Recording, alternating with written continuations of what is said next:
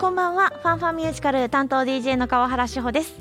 先日仕事で東京に行く機会がありしかも少し時間に余裕がある。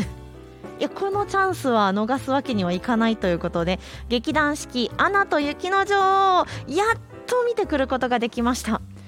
もうすごいですよね今の技術。びっくりしました。一部のラスト「レッド・イット・ゴー」とか本当にあの映像とかはもちろんねちらちら見ていたんですけどリアルで見なきとあの凄さは分からんなと。いや本当に圧倒されましたただね休憩時間あちこちからとい。う私のちょうど真後ろからですね興奮冷めやらぬ声が途切れなくってちょっと面白かったですまた機会があればあれは何回か見たいなって思う作品。ちょっとねそこまでかなとは思っていなかったんですけど意外にはまりました。なのでまた機会があれば行きたいなと思います。さてこの番組アメリカブロードウェイロンドンウェストエンドそして日本など世界中のミュージカルを紹介していきます。どうぞ最後までよろしくお付き合いください。ではまず1曲お送りしましょう「アナと雪の女王」ミュージカル劇団四季オリジナルサウンドトラックより「ありのままで」今日ミュージカル「アナと雪の女王」ではなくではなくキングアーサーをご紹介します。こんばんは。こんばんは。ESFM のミュージカルオタク宮本です。よろしくお願いします。いや見れてよかったです。なかなかの作品でしょ？ねえ。ねえ。まあ大阪に来ることないよねあれね。ちょっとね「アナ雪」もずっと満員御礼でしょう。ですうね、んまあ、とりあえず見てみようかなって思って見た瞬間にあもう一回見ようって絶対なりますね。せやね僕この間端っこの方やったからさ絶対前の方のど真ん中で見てやるというのがあるのでねえいつのタイミングでいけんねやろ。いや今回前日予約っていうのをうん人生初めて使って、はいはい。結構いい席が取れた。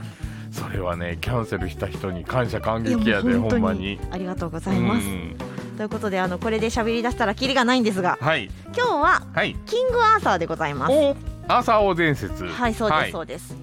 これあのー最近なんですがうん。ホリプロミュージカル力入れてますよね。あほんまやね、うん。ホリプロさん結構いろんなミュージカル力入れてやってはりますね。今回もその並びになっております。はい。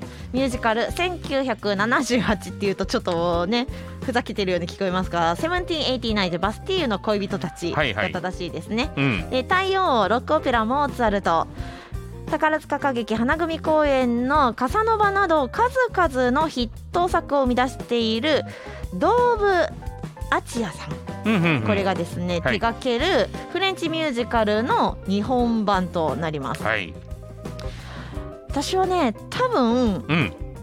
宝塚バージョンでこれを見たのではないか。キングアーサー、うん。でそのフレンチミュージカルのうん。サントラをめっちゃ探したなという記憶がありました。はいなのであ絶対見てるわという。うんうんうんこれが今度は宝塚ではなくホリプロミュージカルとして上演されることが決まりました、うん。東宝じゃないねんね。はい、うん。アーサー王が浦井健二さん。うん。そして最強の騎士と評されアーサーの敵として立ちはだかるのがうん。伊礼彼方さんと加藤和樹さんのダブルキャスト。うんうんでアーサーに忠誠を誓うが恋敵となるその役を演じるのが太田元宏さんと平間宗一さん。うん。うんなかなかに今時のね。俳優を集めました。はい。でそれ以外にもうん。結構そうそうたる面々でですね私的にはあの、魔術師マーリンが石川善さん。うん。でアーサーの伊父家、おうんうん。お父さんが異なるお姉さんうんうんがモルガンという役があるんですが、アラン・ケイさんとなかなかでございます。うんうんでしかも演出を手掛けるのもすごい人なんですよね。うんうん。うんデスノート・ザ・ミュージカル韓国プロダクションにて2015年2017年に演出補として携わり2020年には韓国演劇界最高峰の演劇賞にて演出賞を受賞して今韓国演劇界で最も注目される新進気鋭の演出家をルピナが担当します。今だから韓国ミュージカルもすごい台頭してきていて。そうやんね、うん。キングアーサーも韓国でやってるもんね。そうそうそうそう、そうなんですよね。韓国版はちょっと違うらしいけど。あそうなんですね、うんいや私はその宝塚版を見てうん。音楽結構気に入ったんですよね。はいはいはいはいはい。で一生懸命あれ？フランス版しかないよなって言ってうん。探しました、はいはい。その楽曲も聴いていただけるかと思います。はい。ドーブ・アチアによります音楽。うん。このね世界観をぜひ楽しんでいただきたいと思います。はい。ただフランス語大学時代取りましたが読めません。はい。ということで アーサー王伝説2015年のオリジナルパリキャストレコーディングよりはい。直訳で許してください、はい。他から何があっても。今日はミュージカル「キングアーサー」をピックアップしています。ではここでストーリー簡単にご紹介しますがアーサー王伝説日本はそこまででもないんですけど、美女と野獣に出てくるシーンぐらいしか知らないうです、ん、でも海外でアーサー王伝説って言ったらもうかなり人気で有名なので、はい。そんなにあストーリーいるっていうぐらいのレベルなんだそうです。はあ、はあはあはあはあ。はい、ちなみにあの主人公のアーサーケルトの王様です。うん。隣国から美しいグイネビアを王妃として都キャメロットに迎えます。うんで忠誠を誓う円卓の騎士らと共にサクソン人の脅威から自分の国の防衛にうん。走り回っていたわけなんです、うんうん。そんなある日湖の騎士ランスロットが円卓の騎士に加えてほしいとキャメロットを訪れるということではいはい、はい、この円卓で忠誠を誓うんですけれどもうん。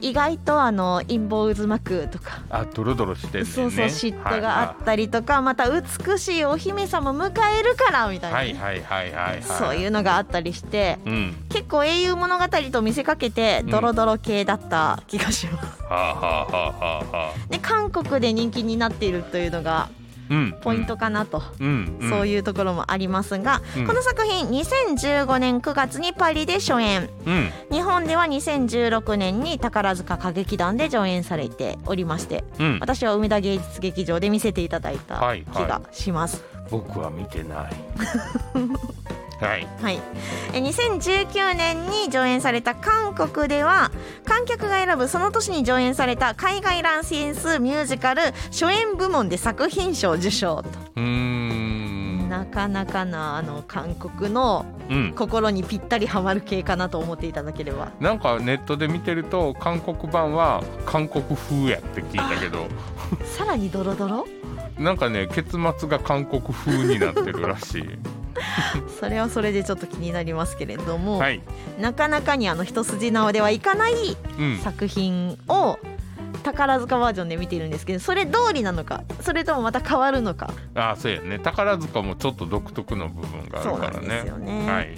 でこの辺りを注目していただきたいのとやっぱり音楽がすごい良いのです。うん。うんアチヤさんの音楽っていうのが耳に残る多彩な音に乗せて、うんイギリスケルトに伝わるうん。騎士物語うん。が描かれるということうんで、うん。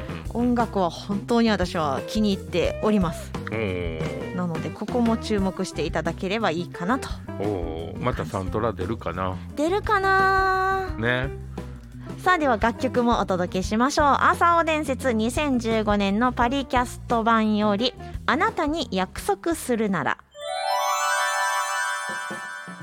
今日はミュージカル「キングアーサー」をご紹介しました。東京公演幕が上がるのは新国立劇場の中劇場にてうんうん。もう来年です。はい。1月12日から2月5日の期間と。ほすでにアフタートークイベントも決定しています東京公演に関しましては。誰と誰が出るよっていうのを見ながらチケットを取るというのもいいかと思います、うんで関西は来年の2月うん。兵庫県立芸術文化センターコベルコ大ホールで上演される予定です。はい。詳細などはねまだ出てなかったのでうんうん。今後発表されると思います。詳しくは公式ホームページチェックを忘れないようにしてください、また番組ではいろんなメッセージリクエストなんかもお待ちしております。はい。見てきたよ見たいよ何でも OK です。ぜひぜひ送ってください、はい。メールアドレスが ffm.yesfm.jp ffm.yesfm.jp